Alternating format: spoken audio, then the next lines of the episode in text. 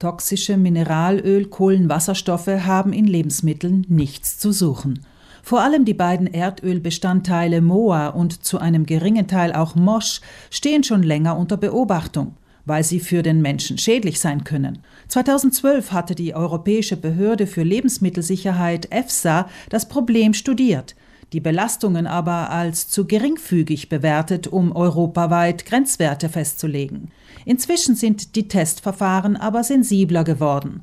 Die international tätige Verbraucherschutzorganisation Foodwatch weist immer wieder auf verarbeitete Lebensmittel oder auch nur auf einzelne Chargen solcher Produkte hin, die mit Mosch und Moa kontaminiert sind. Moa etwa gilt für Erwachsene als möglicherweise krebserregend und erbgutschädigend. Zudem soll es im Hormonsystem des Menschen unerwünscht aktiv sein, sagt eine der beiden Leiterinnen der Foodwatch Österreich, die Ernährungswissenschaftlerin Heidi Porstner. Wir wissen aus verschiedenen Forschungsbereichen, dass diese endokrin wirksamen Stoffe oder die krebserregenden Stoffe, dass es da einfach gar keine sichere Dosis gibt.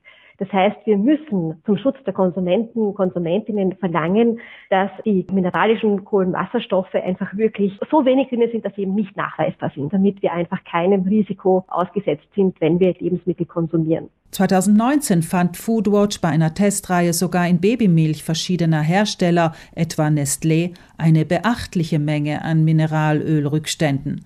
Die EFSA reagierte erstmals mit Grenzwerten. Porstner wir meinen allerdings, dass dieser Grenzwert zu hoch ist.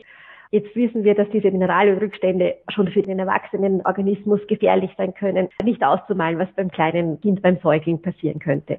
Die Verunreinigungen haben unterschiedliche Ursachen. Sie können in der ganzen Lieferkette entstehen. Lebensmittel werden auf dem Weg vom Feld über Ernte und Transport durch Abgase von Erntemaschinen oder Fahrzeugen verunreinigt. Ebenso durch deren Schmieröle, Vermutlich kommt so die erhebliche Belastung der meisten Olivenöle zustande. Bioprodukte sind davon nur zum Teil ausgenommen. Jutesäcke oder andere Transportbehälter, die für die Ernte von Kakaobohnen verwendet werden, seien ebenso vielfach mit Erdölbestandteilen verschmutzt. Diese würden die Verunreinigungen bei der Schokolade in die Höhe treiben, sagt die zweite Leiterin von Foodwatch Österreich, die Ökologin Lisa Kernegger.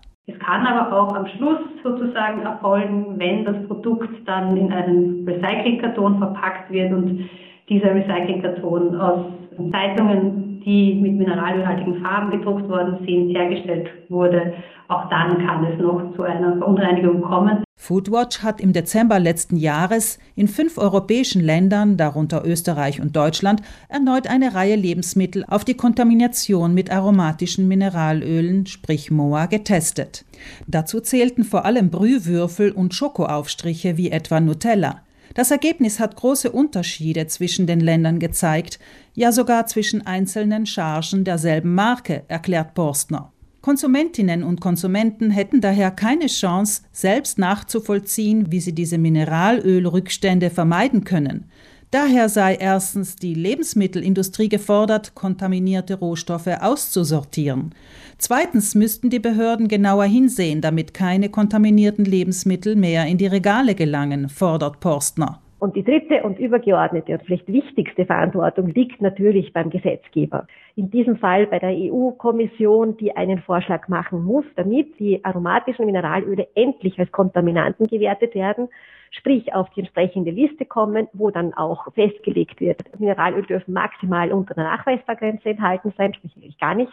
Die Unternehmen müssen dann eben regelmäßig selber kontrollieren. Die Behörden müssen dann auch regelmäßig draufschauen und nur dann kann auch wirklich gehandelt werden. Aktuell fehlt genau dieser Schritt und unsere Forderung ist eben, dass die EU-Kommission da aktiv wird und endlich die Mineralölrückstände als die Gefahr einschätzen, die sie auch für die Konsumenten und Konsumentinnen wirklich sind. Die EFSA weist darauf hin, dass nicht alle MOA-Formeln toxisch sind und die toxischen Typen würden normalerweise aus Erdölprodukten entfernt.